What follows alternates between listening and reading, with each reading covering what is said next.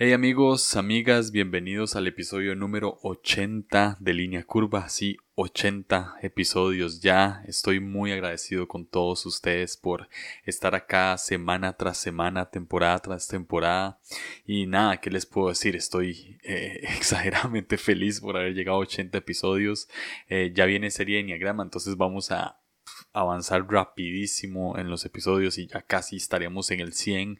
Um, pero antes de iniciar este episodio quería agradecerles de verdad eh, gracias, gracias, gracias, gracias, gracias por, por apoyar este podcast, por compartir cada episodio, por, por estar aquí. Simple y sencillamente sacar el tiempo, darle play a a estos episodios y escucharlos. De verdad que me anima muchísimo toda la gente que me escribe y me dice que el podcast pues les le sirve algo, les es útil. A mí me llena eh, demasiado de, no sé, de alegría, eh, de gracia. De verdad que es increíble ver la respuesta de cada uno de ustedes. Entonces sí, este es el episodio número 80 que se llama, te lo digo yo, la bestia.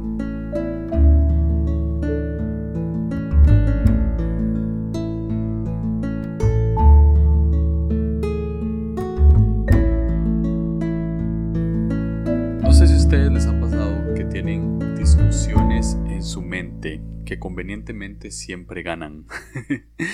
Generalmente yo tengo estas conversaciones cuando tengo que ser confrontado por alguien o voy a ir a confrontar a una persona con la cual tengo una discusión o un tema pendiente.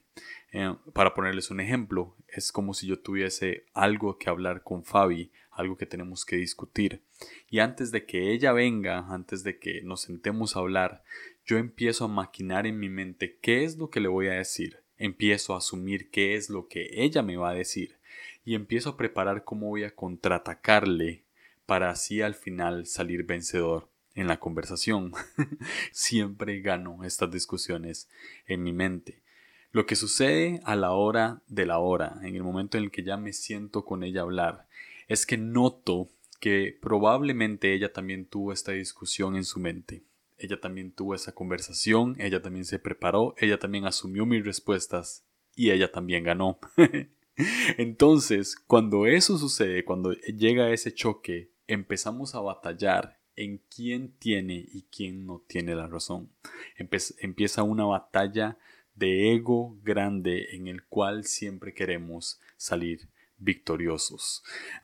generalmente termina en que uno de los dos tiene que ceder, uno de los dos tiene que en cierto sentido humillarse y dejar que la otra persona gane y darle la razón, lo cual golpea fuerte a nuestro ego. De esto me acordé leyendo un libro llamado Rayuela de Julio Cortázar, donde el protagonista Horacio Oliveira está teniendo una conversación en su mente, eh, filosofando un poco sobre la frase te lo digo yo.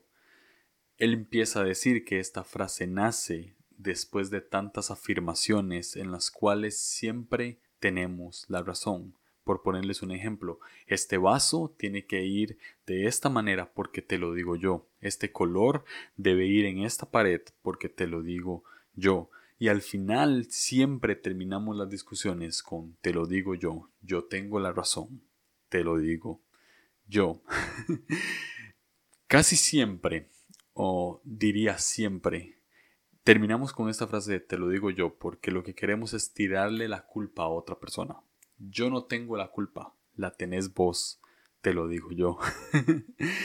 Esta, este, este afán de querer echarle la culpa a algo o a alguien que no somos nosotros mismos nace un poco de la teoría del chivo expiatorio que habla un poco Richard Rohr en su libro El Cristo Universal citando Levítico 16. La historia es así. Aarón, después de dar una ofrenda con su propio becerro para purificarse a él mismo y a su familia, tenía que hacer un sorteo entre dos chivos. El que ganara iba a ser la ofrenda para el Señor y el que perdiera iba a ser soltado en el desierto como un chivo expiatorio. Ah, según leí, aquí no lo dice en el texto, pero según leí, cuando, cuando este chivo, o en algunas otras tradiciones, cuando este chivo eh, se soltaba, la gente lo empezaba a pelear, a pelear, a pelear para que corriera hacia el desierto y se perdiera ahí.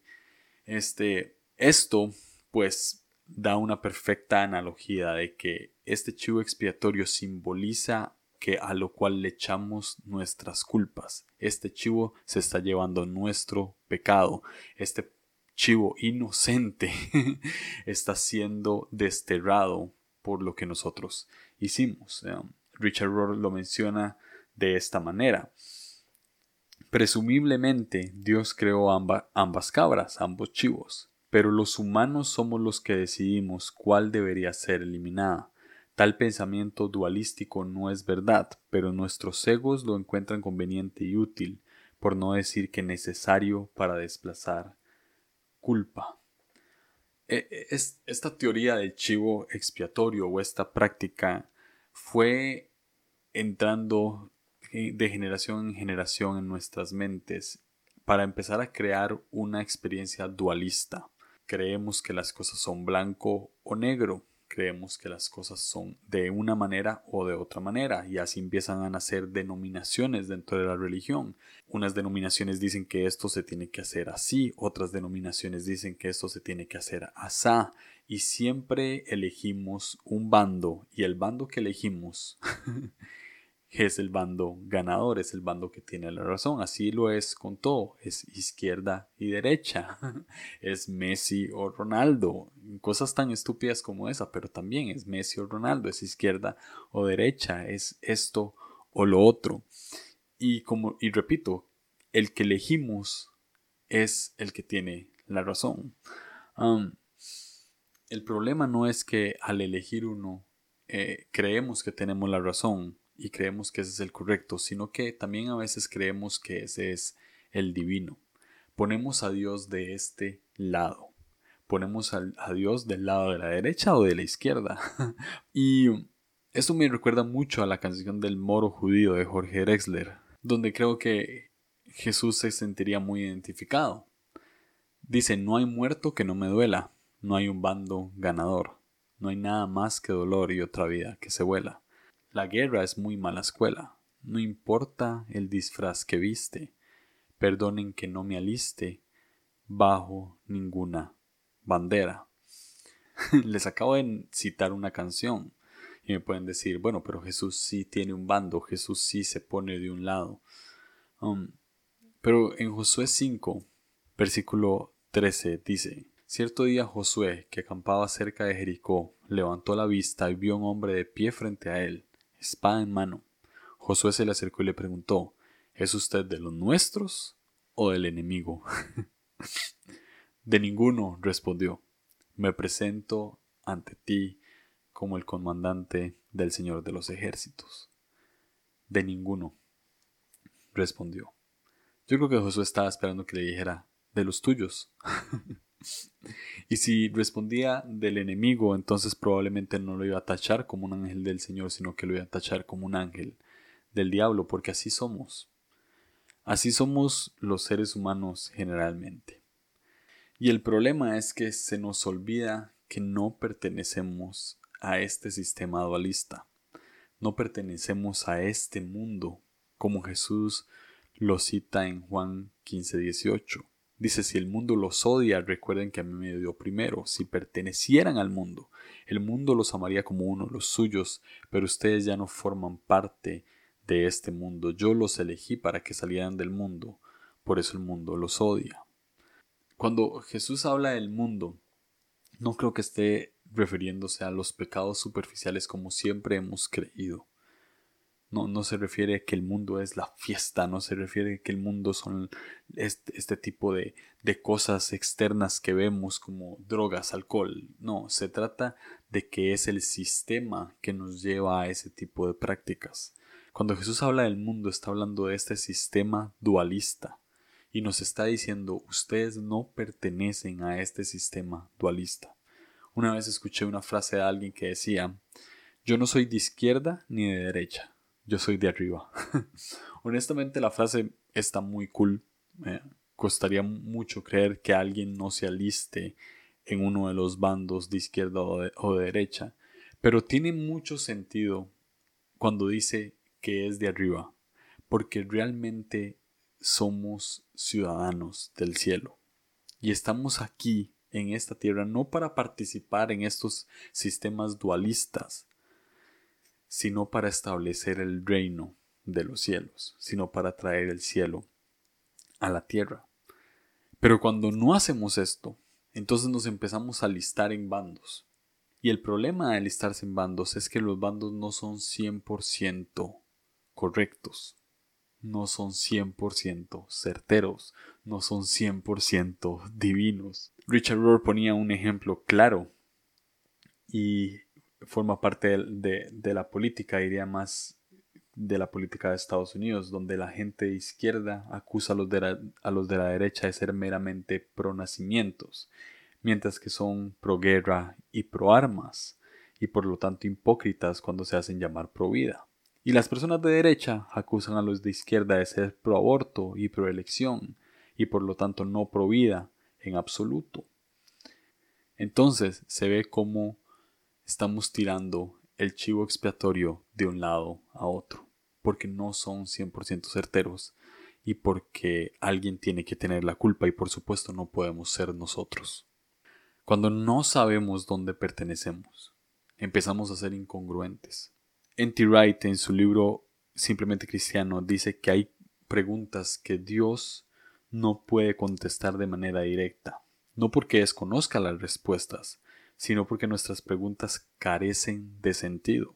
Si es Luis decía algo así, para Dios a veces nuestras preguntas son algo como ¿el color amarillo es cuadrado o es redondo? ¿O cuántas horas hay en un kilómetro? Preguntas así, totalmente sin sentido, totalmente incongruentes. ¿Por qué? Porque probablemente no sabemos lo que queremos cuando formulamos mal una pregunta, cuando exigimos de manera parcial o de manera intermitente algún tipo de justicia o algún tipo de, amor o algún tipo de reconocimiento, um, cuando lo hacemos de, de, manera intermitente es porque no sabemos realmente lo que queremos. Esto me recuerda la historia de Jesús cuando va caminando y un ciego empieza a alzar su voz, diciéndole Jesús, hijo de David, ten misericordia de mí. La Biblia dice que la multitud lo empezaba a callar o, lo, lo tapaba un poco, tapaba su voz, pero él seguía gritando aún más fuerte, Jesús, hijo de David, ten misericordia de mí, hasta que Jesús capta su atención y se detiene, y ahí viene la pregunta clave, ¿qué quieres? ¿Qué quieres? Para gloria de Dios, el ciego sabía qué era lo que quería, él quería ver. Y Jesús lo que hizo fue darle lo que él quería, sabiendo que su motivación era buena. Él no quería más otra cosa, él quería ver. Pero cuando no sabemos lo que queremos, es cuando nos quedamos en ese estado de ceguera y empezamos a citar este te lo digo yo, este yo tengo razón, ¿Tienes razón de qué? No sé, pero te lo digo yo. ¿Qué es lo que querés? No sé, pero te lo digo yo. No sé, pero sé que tengo la razón.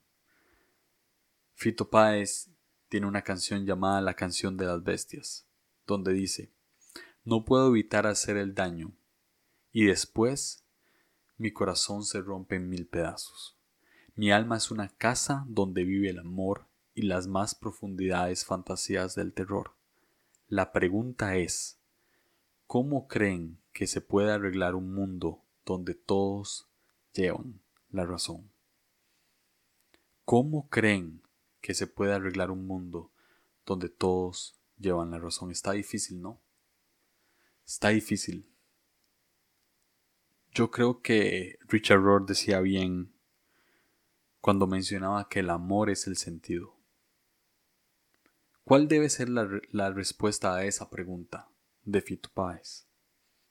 Yo creo que la respuesta es que la relación debe ganarle a la razón. Yo creo que la respuesta es que debemos de ceder. Yo creo que la respuesta es que tenemos que dejar de decir tanto te lo digo yo y empezar a decir porque me lo decís vos.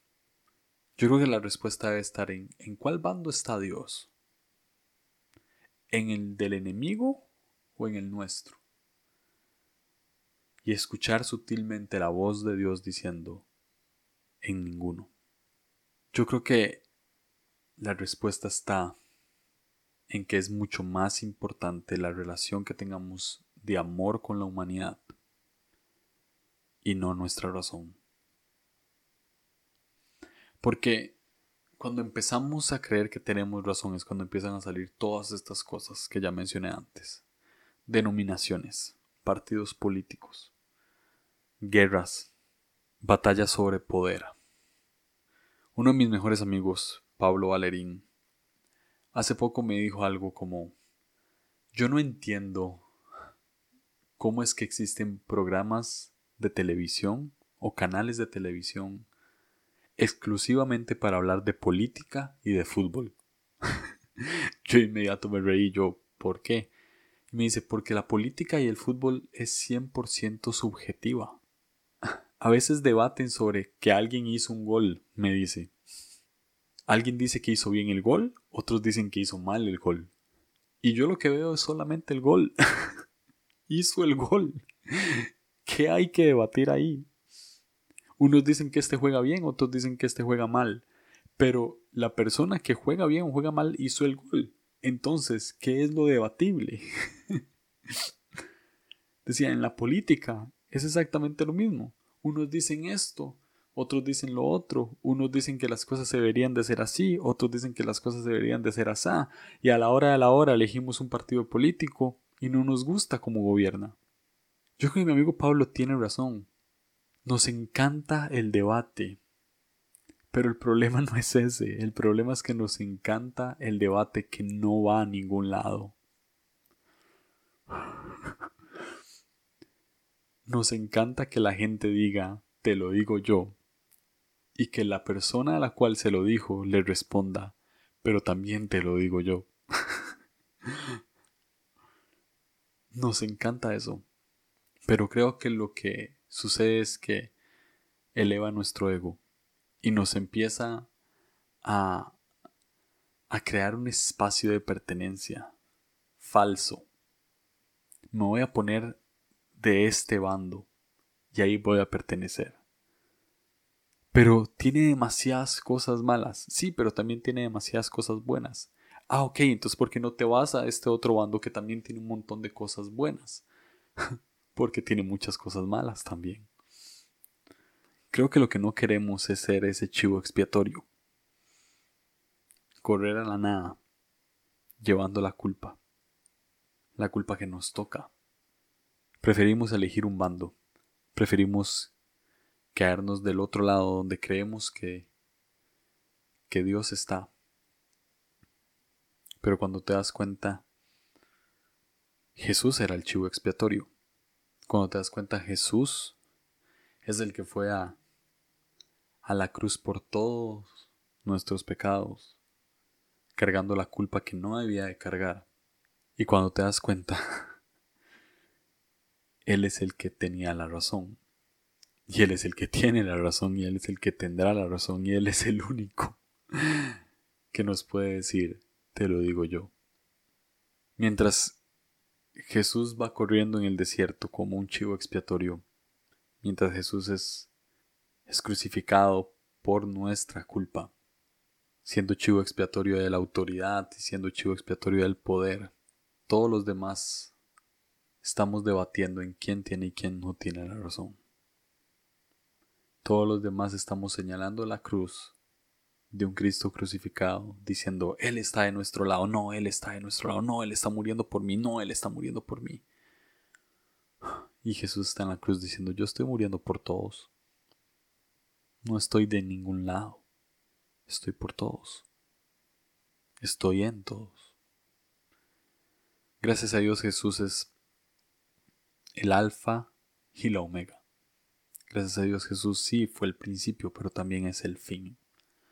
Y gracias a Dios Jesús no quedó en la cruz como burla de todos y como viendo cómo todos los dedos lo señalaban a él diciendo, está ahí pero por mí, no por vos, sino por mí. Gracias a Dios Jesús resucitó.